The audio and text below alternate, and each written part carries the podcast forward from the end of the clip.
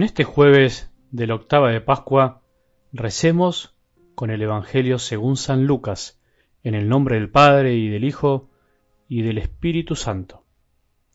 Los discípulos, por su parte, contaron lo que les había pasado en el camino y cómo habían reconocido a Jesús al partir el pan. Todavía estaban hablando de esto cuando Jesús se apareció en medio de ellos y les dijo, La paz esté con ustedes. Atónitos y llenos de temor, creían ver un espíritu, pero Jesús les preguntó, ¿por qué están turbados y se les presentan esas dudas? Miren mis manos y mis pies, soy yo mismo, tóquenme y vean. Un espíritu no tiene carne ni huesos, como ven que yo tengo. Y diciendo esto les mostró sus manos y sus pies. Era tal la alegría y la admiración de los discípulos que se resistían a creer. Pero Jesús les preguntó, ¿Tienen aquí algo para comer? Ellos le presentaron un trozo de pescado asado, él lo tomó y lo comió delante de todos. Después les dijo, Cuando todavía estaba con ustedes, yo les decía, es necesario que se cumpla todo lo que está escrito de mí en la ley de Moisés, en los profetas y en los salmos.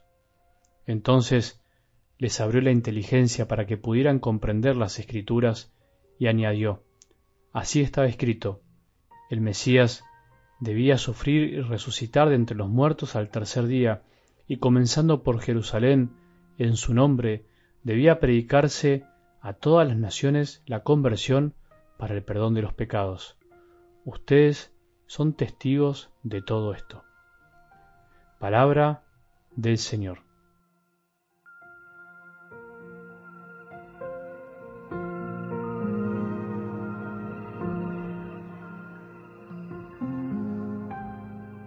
Puede ser que te sorprendas un poco con lo que voy a decir, lo que muchas veces me digo a mí mismo siempre. No es fácil creer.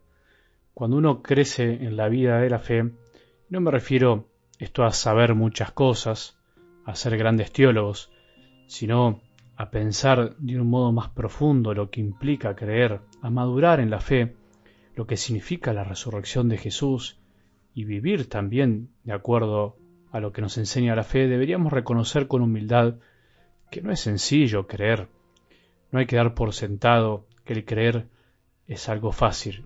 Si esto fuera cierto, todos deberían haber creído en la resurrección de Jesús, todos deberían creer en que Él está vivo. Sin embargo, no es así. Las evidencias nos llueven por todos lados, las evidencias de que no es evidente, valga la redundancia, creer que Dios se haya hecho hombre, de que haya muerto y resucitado. Incluso podríamos decir que cuanto más evidencias buscamos en el sentido científico de la palabra, o por lo menos de la ciencia moderna, más obstáculos a veces podemos encontrar en cuanto a la resurrección me refiero. Si vos y yo creemos, se lo debemos a la gracia que recibimos para acoger la fe y responderle también a Jesús y muy poquito a nosotros mismos, porque en definitiva todo es gracia, como decía Santa Teresita. Por eso, qué buena oportunidad para pedirle a Jesús que nos abra la inteligencia para que podamos comprender las escrituras.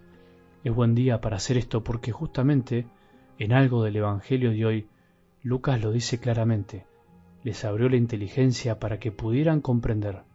Esto es algo que tenemos que pedir siempre y que a veces nos olvidamos. Yo también me lo olvido. Si todos los días hiciéramos este ejercicio, si todos los días nos acordáramos de pedirle a Jesús, qué distinto sería todo. Sin la gracia que viene de lo alto, sin la gracia que viene de Jesús, no podemos comprender en su totalidad todo lo que está escrito para nuestra enseñanza, para nuestra santidad. Señor, que hoy podamos comprender un poco más. Señor, te pedimos que hoy nos abras un poco la inteligencia de la mente y del corazón para poder encontrarte en las escrituras, para poder reconocerte resucitado a nuestro alrededor en cada palabra, en cada gesto, en cada misa, en cada Eucaristía. Señor, acompáñanos como a los discípulos de Maús Explícanos las cosas porque nuestra mente es pequeña y un poco lenta.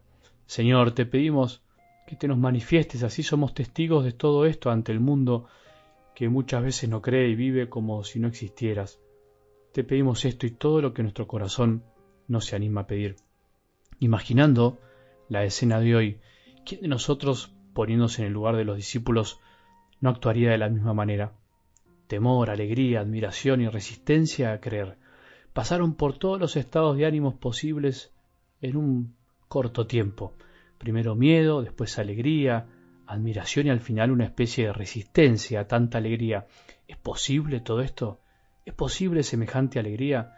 Creo que a cualquiera de nosotros nos hubiera pasado lo mismo, que nosotros haríamos lo mismo. No es fácil creer semejante acontecimiento, no es fácil creer cuando la alegría es demasiado grande. Evidentemente no habían comprendido ni las escrituras ni lo que Jesús les había dicho de tantas maneras y tantas veces. En la vida necesitamos creer en la palabra de Dios, pero también necesitamos la confirmación de esa palabra. Necesitamos experimentar en carne propia la realidad de lo que leemos. Es por eso que muchas cosas en la vida no las terminamos de creer hasta que no nos pasan. Cuando nos pasan, por ahí decimos, ah, ahora entiendo, ahora descubro eso que antes leía y no comprendía. Los discípulos necesitaron vivir esta experiencia para confirmar lo que Jesús les había dicho de palabra. Nosotros también hoy necesitamos experimentar la presencia real de Jesús en nuestras vidas para ser testigos verdaderos de Él en el mundo. Si no, ¿de qué somos testigos? Cristiano es el que cree en Jesús, cree en la palabra, pero no solo cree, sino que lo experimenta, lo vive y como lo experimenta y lo vive, es testigo de lo que cree y vive, refleja con su vida lo que lee, cree y experimenta. Estos días de Pascua son días para volver a creer, para volver a experimentar que Jesús está vivo y nos pide que con nuestro testimonio mostremos que esto es verdad. Si hubiera más testigos reales de que Jesús vive, qué distinto sería todo, ¿no? Que tengamos un buen día y que la bendición de Dios, que es Padre misericordioso, Hijo y Espíritu Santo, descienda sobre nuestros corazones y permanezca para siempre.